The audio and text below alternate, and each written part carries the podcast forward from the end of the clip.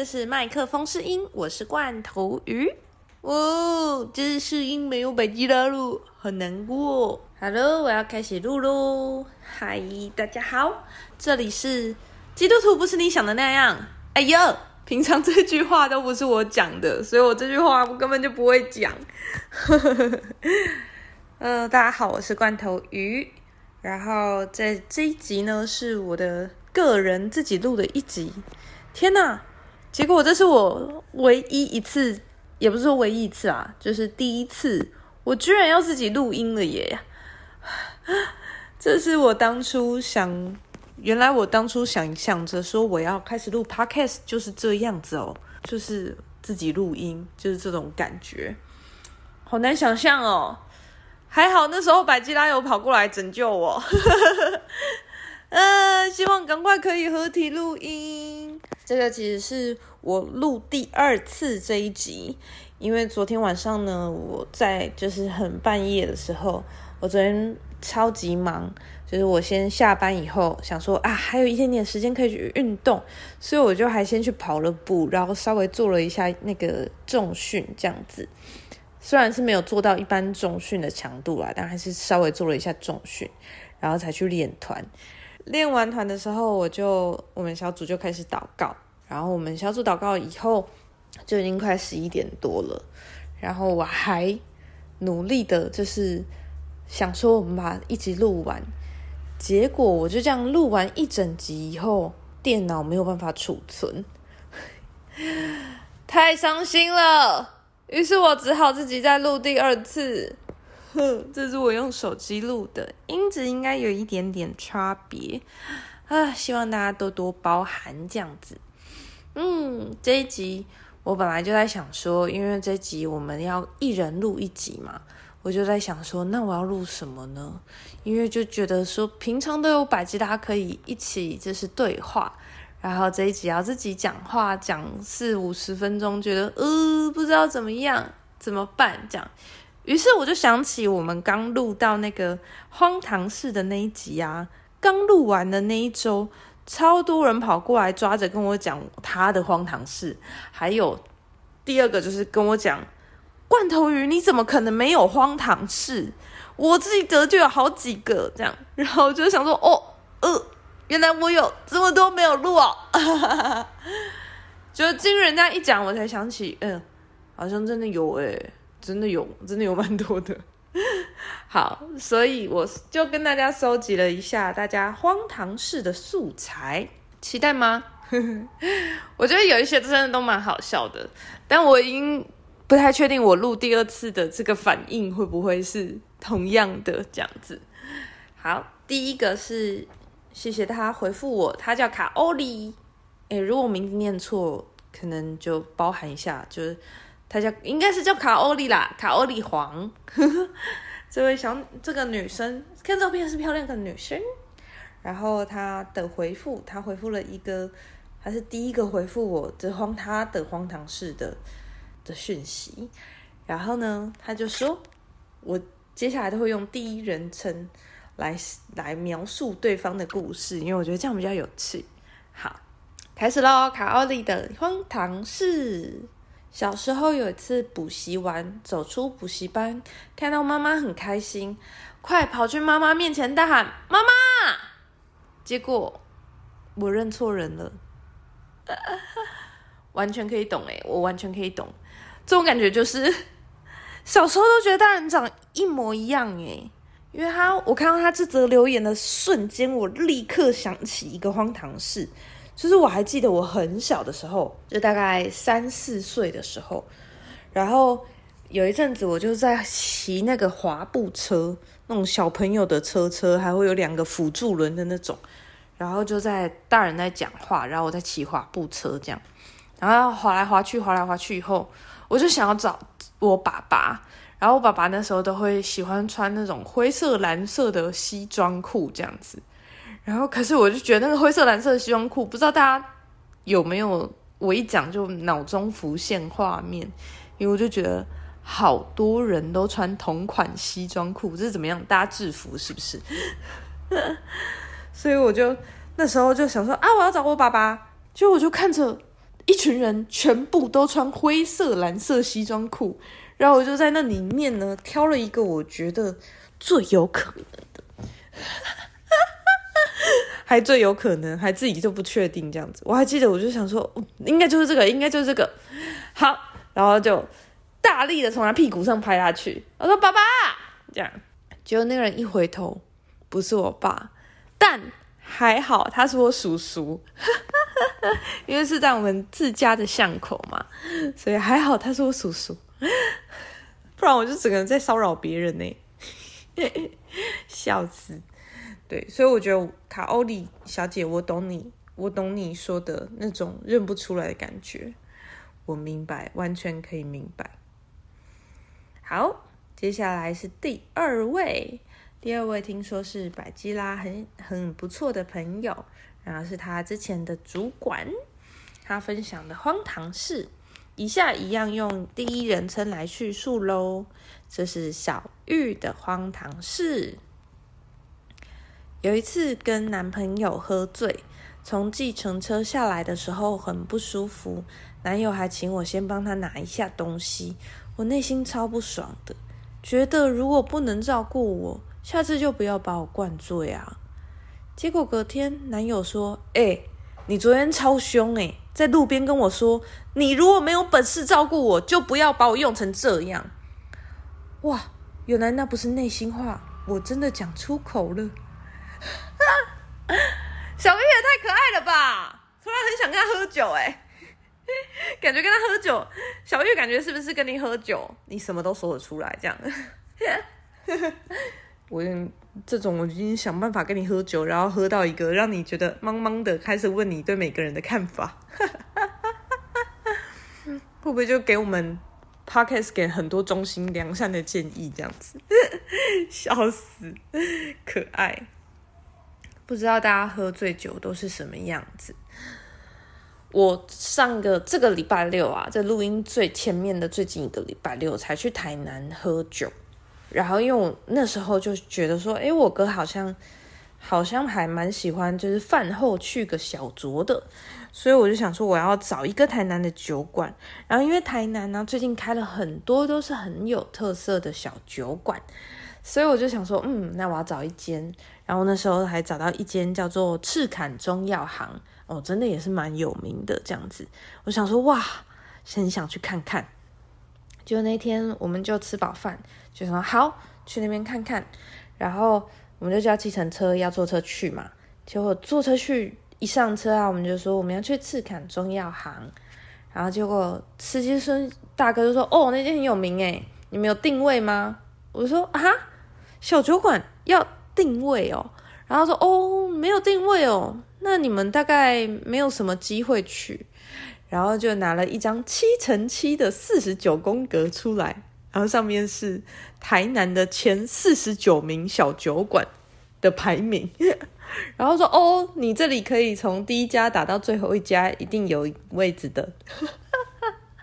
我现在才知道台南的小酒馆需要定位。这么惊人，太厉害了吧！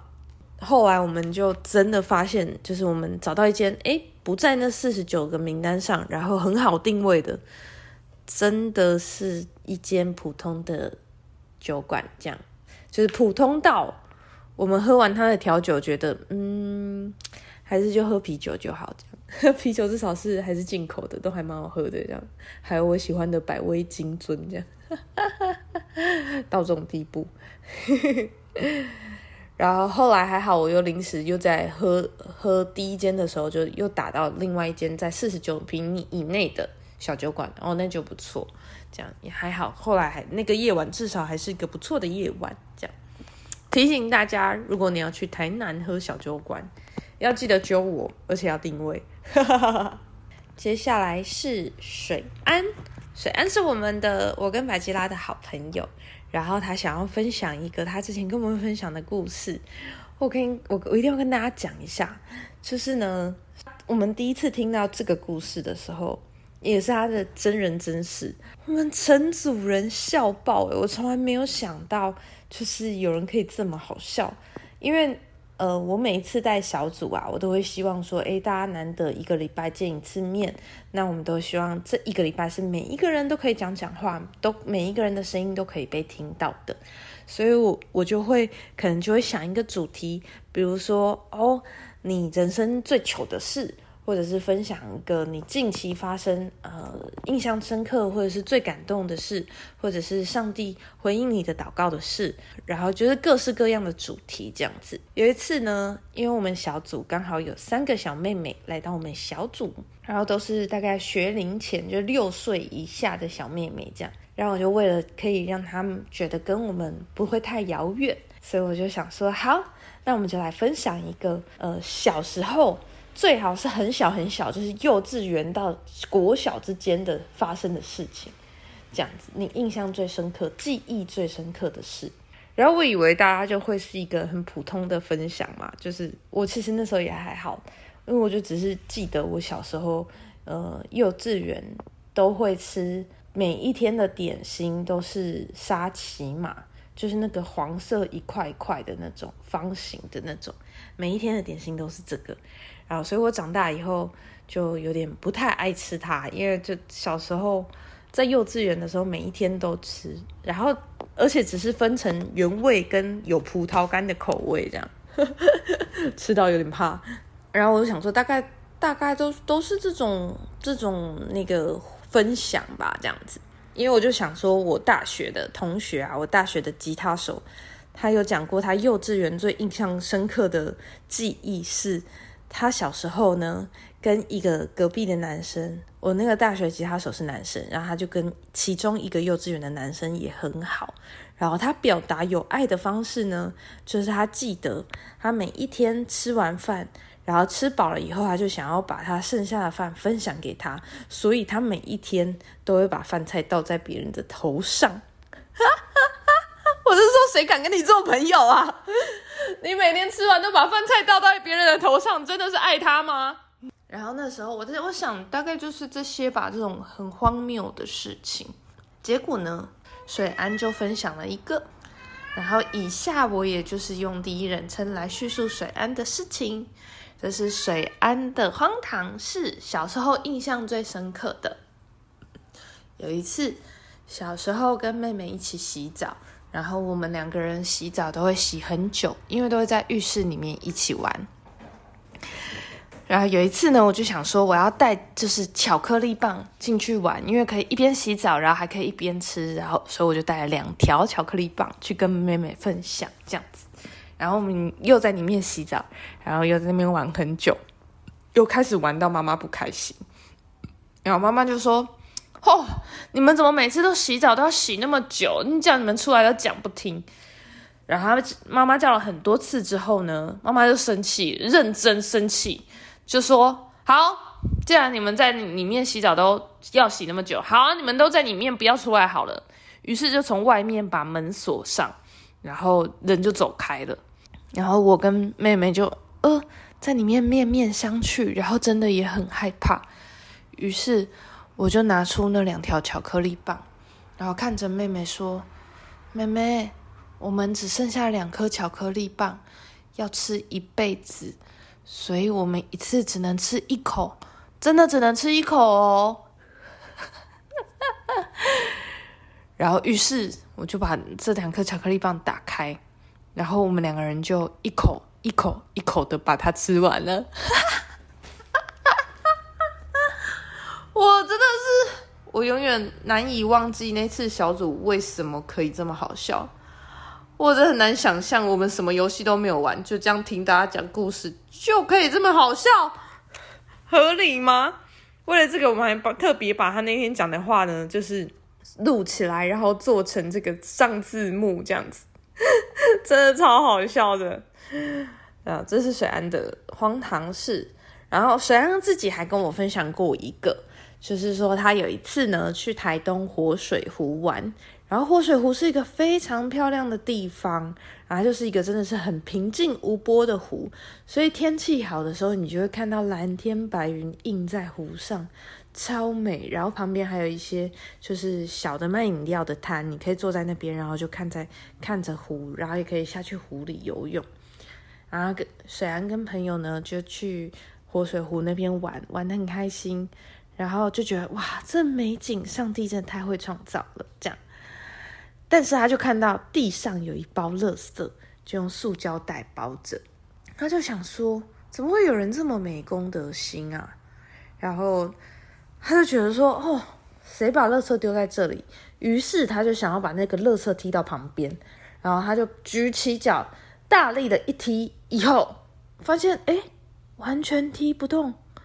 而且脚就还定在原地。怎么会这样？然后后来呢，发现那袋根本不是垃圾，是呃，可能有施工的钢筋啊，或者是什么样的金属，就是就是记号什么的突出地面，所以当地人怕人家会踩到或者是刺到，所以他就用塑胶袋包着。然后他整个大拇指就淤青，这样，我就觉得水恩也太闹了吧？怎么可以发生这么荒谬的事情？超厉害！讲到这个呢，嗯、呃，还有一次讲到水安的事情呢，我就因为他他就是有跟我讲过两次，他就是呃把车钥匙留在这个车上，然后就他就就是留在后车厢的经验，这样这个大家应该都有吧？特别是机车，机车我真的是已经熟悉到已经会知道怎么解决了，就是怎么这这。如果我把车钥匙留在我的机车的坐垫底下，后座的那个后车厢，我已经知道怎么解决了。这样子，对，这个大家应该都有吧？但我要必须要跟大家说，机车把车钥匙留在车上，然后就把门锁起来，这个东西不稀奇。汽车也不稀奇。我个人最厉害的就是，我有两次是直接。把钥匙就插在车门上，因为我的车是那种很旧的那种车，而且它还没有那种磁控锁的那种，这种超级中古车那种的。然后我就有两次是我已经把车门都锁起来了，但是我的车钥匙就留在车门上，而且通常都是我已经过了两三个小时才发现。一次是停在国贸，一次是停在就是美术馆探祖马里的旁边，你就知道。这两个区域的年 人均收入有多高？完全高到不，完全不会去看一下我那台车这样子。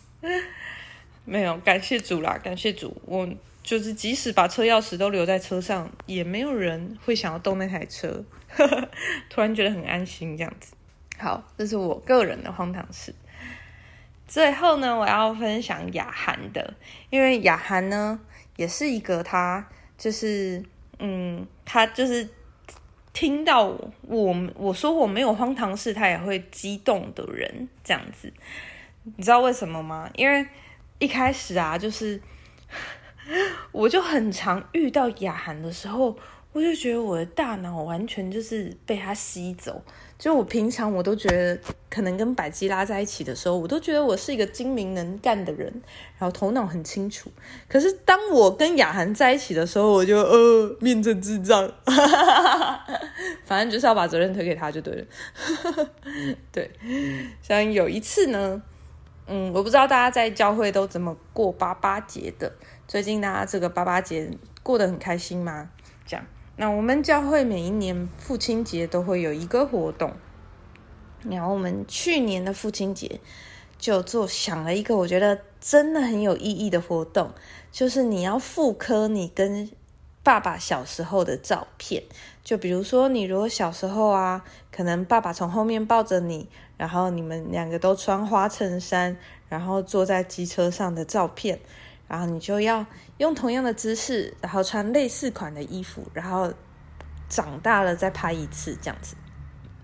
哦，我就觉得哇，这真的很有意义。但是呢，因为我们小组啊，就是蛮多人可能是已经是嗯呃，爸爸已经去世了，比较早去世，或者是很可能出生就没有什么见过爸爸的那种状态，就是有一些人会是这样家庭状况。所以我就想说，哇，那我如果把这个活动直接抛在小组里面，那是是这样家庭状态的人，应该他会觉得说，嗯，有一点点没有那么好受吧？这样会觉得说，哦，我想拍也不能拍了，这样。所以我就想说，那我不要每一个都 po 好了，我就想说我要就是，嗯，就是可以，就是挑人 po 这样子。于是我就还打了一篇赖的文章，然后因为在这个要转那个活动的介绍之前，我还打了一篇这个说明，就说，诶，这是一个怎么样怎么样的活动。但是由于呢，我们小组每一个人的家庭状况不一样，所以不是每一个人都适合玩。于是我没有抛在小组里面邀请你一起来参与这个活动，这样子。然后我说，因为有一些人的家庭状况比较特别，我的家庭状况不是不能玩这个活动，不适合玩这个活动，这样。然后我就想说，嗯，印象中雅涵就是一个家庭气氛和乐的。女生这样，然后我就想说，嗯，好，那我就传给他。但是我大脑里面家庭印象和乐的人，这样。于是我就传给他，然后他收到了以后，他就哦，谢谢你邀约我，但是我也是那个家庭状况不适合的人。然后我才想说，哇靠，我好雷哦，完全记错。这你知道最雷的点在哪里吗？最雷的是，嗯、我刚认识他的时候，我们第一次为他祷告，就是为他爸爸当时的身体状况祷告，然后就以还甚至为他爸爸的身体状况呢，创了一个群组，每一天都为这件事情祷告，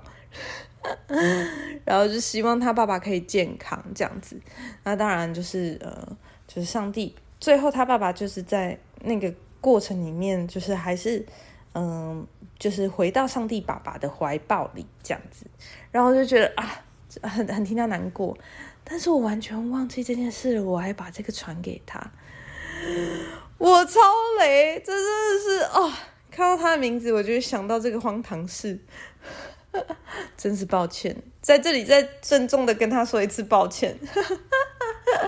谢谢谢谢雅涵的包涵，真的是真不愧是好朋友哎，这样也可以包容我，谢谢你哦，谢谢你包容我，每次就是在你身边，大脑大脑都掉掉了都不见的那个时刻，这样子，抱歉。然后雅涵呢，他分享一个他朋友的荒唐事。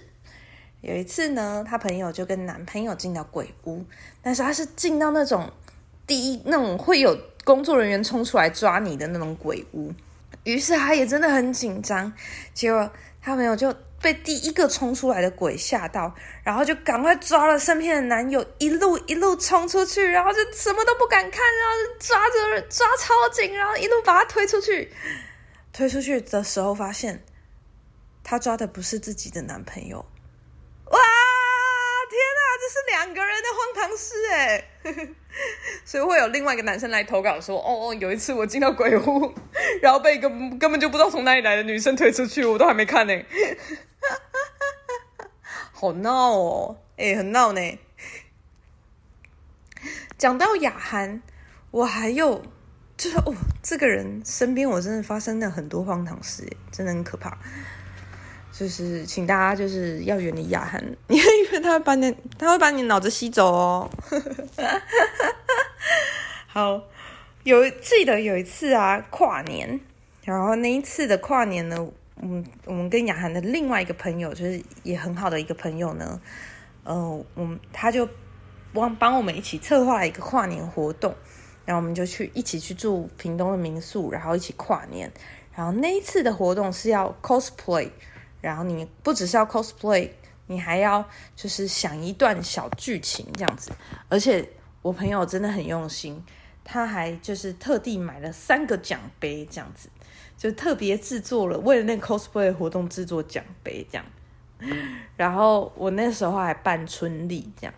我就想说，哦哦哦哦，好，那我就来 cosplay 春丽。隔天啊，当然当然跨年那一晚就是玩的很开心嘛，然后我就跟雅婉雅涵就是一起睡在同一个房间里面，然后我们就聊天聊天聊天，然后就睡着这样子。隔天呢，因为雅涵还有其他的行程，所以他就比较晚退房。那我们其所有人就是会先先退房，然后先去先离开就对了。于是啊，我就在嗯、跟大家一起收这个民宿的客厅，然后还跟大家说，哎，这个东西，哎，那个东西要拿哦，这个东西要收哦，这样这个东西要放回原位，这样，因为你知道，身为小组长，理论上应该 有一些小组长的自觉吧，不，然后就觉得说，嗯，我应该要有点责任感，这样子，我就要。跟大家提醒大家要把东西收好，这样子，然后我就在客厅只还我还记得我还真的是督促大家，然后要洗锅子啊，然后跟民民宿的板娘聊天啊什么的，就是整个都结束了，都收拾完了以后要上车，就诶，我就好好大家拜拜，然后大家就是各自前往跨年玩的隔天嘛，我可能就一月一号要干嘛的就去干嘛了，这样子，就是可能就就回回返乡啊或者什么的。然后我也都离城了，返程了以后，直到我要去还那个 cosplay 的衣服，因为我们就租借 cosplay 的衣服嘛。然后我们一月一号，我们就当天回程的时候，我们就先开去还，开去还完，我就想说，哎，我想要戴就是眼镜这样子，我想要拿我那个行李里面的眼镜，然后我才想说，哎，我那整包行李嘞，我没有拿。我整包行李都没有拿诶，只是我只拿了所有的道具跟好像帮忙大家带的那些那种锅碗瓢盆啊那种的那些带那些东西我都有带，然后 cosplay 的衣服我也有带，然后我男朋友的行李我也有是把他们放上车，但唯独我的整个整个整大包的行李没有带，然后还那时候临时打给雅涵说，哎，你可以帮我拿一下吗？于是雅涵就是带着我的行李，然后去继续跑他的行程，然后过了两天以后回来，还要特别下交流道，然后拿我那一袋行李给我。好，跟大家补一下，这就是我的荒唐事。我现在想得起来、记得起来的荒唐事，这样 想想也是蛮荒唐的。对，不过都只发生在一个人的身上，大家应该知道是谁的问题吧？哈哈哈 还想要栽赃给别人这样子，然后最后呢，我这这一集啊，我就在想说，哎，我想跟大家分享一下，就是，嗯，我不是录了一首歌吗？我觉得这首歌也很有趣，因为这是我的我们的片头曲，叫做《没关系，你可以哭》。然后我那时候啊，就在想着，因为其实我以前就是玩团超过十年了嘛，诶，这。一直说要录一集玩团的经验，这样结果都没有录起来。然后我就是想说，嗯、我就想说，我玩团十年之前的几年呢，我都会偶尔都会尝试来写一下歌，写一下歌这样子。但是因为后来就是一起玩团的朋友可能就都在台北，然后所以我就都没有机会可以有人一起录歌这样子。然后于是呢。我就也真的很少录音这样子，我自己就不太，我自己不太喜欢用那些录音界面啊。我就是对于那种剪接啊、调音，其实我都会，但是我就是很没有这个耐性这样子。于是呢，我就这样想说，我就我就我就很开始没有录。但是在前几个礼拜啊，我就突然一直有一个感动是。一直很有想法，就是想要录这首歌，就我就开始有这个没关系，你可以哭的这个副歌在我的大脑里面这样子，然后，于是我就还特别就是，因为他真的这个这首歌真的是直接跑进我的大脑里面就住着不走了，然后他就一直在我的脑海里面转转转这样，然后我就想说好，那我就把歌词写一写。然后我还录了一个短短的语音，这样就是把我想好的都就是录起来，这样子用语音先把它记录起来，不然会忘记。然后再慢慢把段落写起来，跟所有的歌词写起来。然后我就才刚开始想的，就是录完那个小语音的隔天，我们教会就突然办了一个，就是之前也没有办过的，就是创作词曲大赛这样子。然后。他征求的是幸福小组主题的词曲大赛，那我就想说，哈，这难道是一个上帝给我的回应吗？上帝给我的鼓励吗？这样子，就我已经这么久没有想要写歌，然后一想要一想着要写歌的时候，突然就有一个创作词曲大赛可以让我报名，可以发表这样子，然后就好，我一定要把它写完这样，然后嗯、其实我觉得。这首歌对我来说也蛮有意义的，因为它叫《没关系，你可以哭》。因为我记得我信主前啊，就是一个嗯不太能、不太愿意接受自己会有负面情绪的人。嗯，我就希望我都可以看起来很坚强，或者是很多事情都知道该怎么办，然后可以很多事情都嗯。就即使很困难，然后我也不会哭，我也不会哭哭啼啼的。这样不知道为什么就觉得哭哭啼啼的是一个很不好的事，所以我就觉得好像很抗拒。我有负面情绪、有不开心的时候，我也不会特别找人说。但是我信主前啊，就是有一阵子，我家里面我爸的身体开始不好的时候，然后那阵子我就觉得好担心，真的好担心哦。然后。因为，呃，我爸是身体不好的时时候，在这个病床待了一两年以后，就会开始真的是好像人生觉得很很没希望这样子，就会真的好像很沮丧，所以他也会有一些真的很消极的发言这样子，就会比如说觉得啊，我躺在这里什么都不能做，那我干嘛要活着？这种的发言这样，然后那时候我也很看着，我也很担忧，可是。以我那时候的年纪，我真的不知道怎么安慰他。于是那阵子啊，呃，但我也没有偷偷偷躲起来哭，因为我真的不知道为什么我没有办法哭，也不会觉得想要哭，但我就觉得很焦虑。然后焦虑到什么程度呢？焦虑到我就开始失眠，而且我不是那种好像是像我现在，我说我失眠。我现在的状态，嗯、躺在床上二十分钟还没睡着就叫失眠了，对我来说就叫失眠了。这样，可是那时候的失眠不是这样，那时候的失眠就是真的从晚上十一点就直接躺躺到早上五点的那种失眠，然后过了一个礼拜就都是这样子哦，躺到早上五点，然后我还要刻意早上不要睡觉。或者是睡个短短的两两三个小时就要起来，然后让我自己晚上可以入睡，可是我晚上还是睡不着。然后还好那时候是在大学，所以我就去找大学的辅导室，我想说聊一聊，这样是不是会比较，至少有人可以告诉我该怎么办吧？这样，然后觉得很有趣哦。那时候我就去找辅导老师，然后呃，那就跟他讲一下我那时候的现况。我真的觉得，如果你现在身边还有免费的辅导资源，真的很值得用诶。因为我是第一次，就是他邀请我，就在沙发上，他就说你要坐哪里都可以，随便你怎么做，你想要怎么样舒服的坐都可以。诶，我第一次被人家这样邀请，然后第一次觉得可以这样子，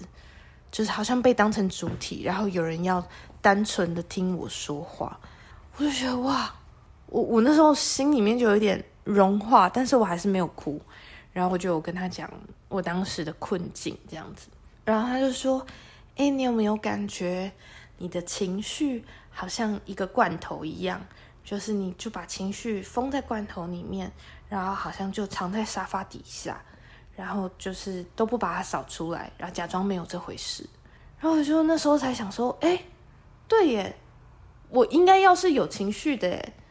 我怎么会都没有？我怎么会都想着我要处理这件事，想要处理那件事？然后我就想，哇，真的耶！然后他那时候就给我一个建议说，就是，嗯、你可以把你自己的感受写下来，就像写日记一样，这样。然后虽然我没有照做，但是我就觉得，嗯，很有趣，就是是一个提醒。于是我就把当时的绰号呢，开始改成罐头鱼。所以从那时候起，大家才开始，就是我就是在，嗯，一个时代的产物，叫做 MSN 的上面呢。大家还记得 MSN 吗？有经过这个年代吗？少在那边跟我说没有哦。对，我就把我的那个名称改成罐头鱼，然后哎，突然发现大家就会愿意这样叫我，我就也觉得这个名字很可爱，所以我就开始用了。所以从那时候起，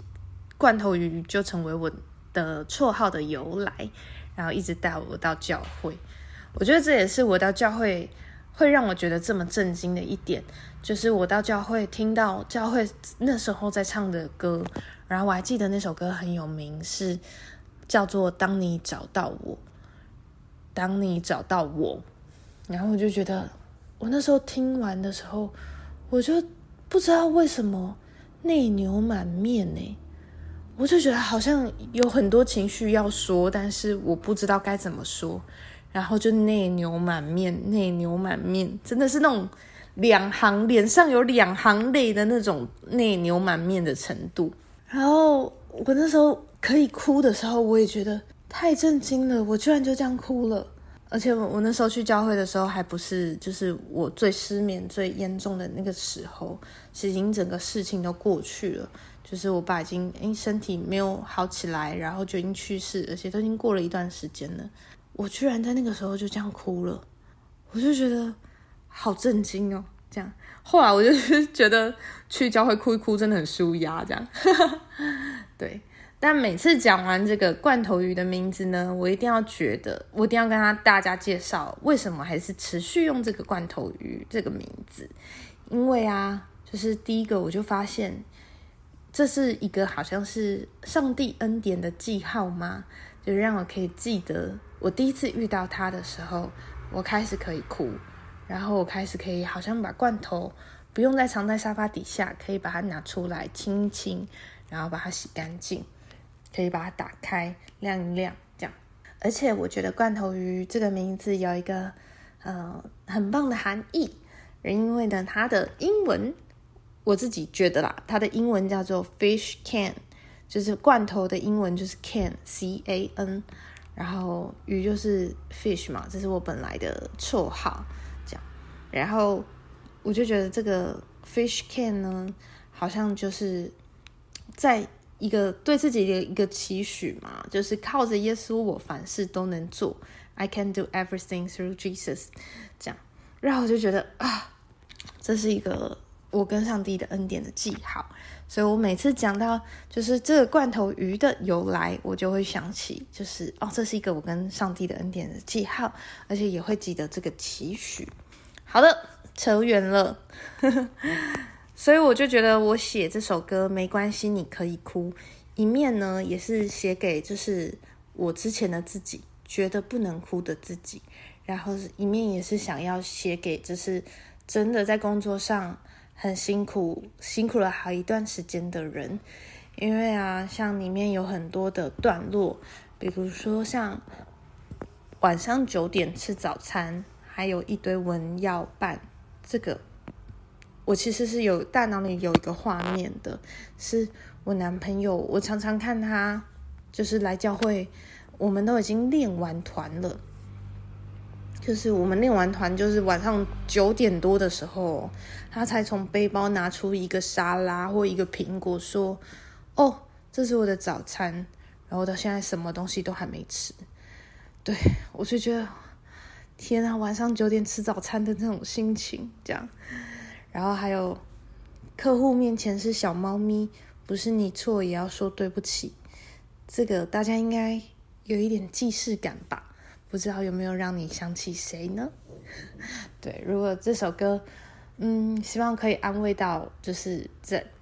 在这个城市里面也很努力，然后很努力工作，很努力生活，很努力想要嗯、呃、打拼，或者是想要过一个很不错的生活的人。这样，如果你真的觉得哇，你已经好疲惫了，没关系，你可以哭，因为我觉得很多时候我们靠自己。真的好累，然后也真的没有办法，好像又可以满足我们的期待，所以靠自己不行，但靠上帝可以，可以做很多事情。而且我觉得我们每我我现在就开始学习拥抱我的每一个情绪，就是我也在接纳那个会哭的我，然后会生气的我，我自己也在接纳这个会生气的我，然后我也在接纳我我会沮丧，然后不会只有正面的情绪，也会有负面情绪的我，这样，我觉得就想要抱抱每一个。嗯，正在处在负面情绪的人，希望这首歌也可以安慰到您。这就是我的名字，还有我这首歌的由来，也跟大家分享。嗯，今天听到这边，大家不知道觉得怎么样呢？这是我自己一个人录的，我好难想象哦，就我一个人坐在我们自己家里的客厅，居然可以讲四十几分钟。我以为我很不爱讲话耶，虽然我男朋友都觉得我很爱讲话，但是我我一直以为我是一个很不爱讲话的人，哈哈哈哈 啊！但我还是很想念百基啦，希望可以跟他一起录音，很喜欢跟他一起分享事情的时候，然后也很喜欢就是跟他一起笑的时刻。希望这一集只有我，还有你们也会喜欢，然后也再附上一首。就是我的歌，就是那个没关系，你可以哭，附上一小段，但希望大家也会喜欢。然后希望这首歌上架的时候呢，这个 MV 已经出来了。这样，虽然现在看起来是有点困难，嗯，希望下一集的时候可以出 MV，我们就可以把链接附给你们了。好喽，今天就录到这边，大家晚安喽拜拜。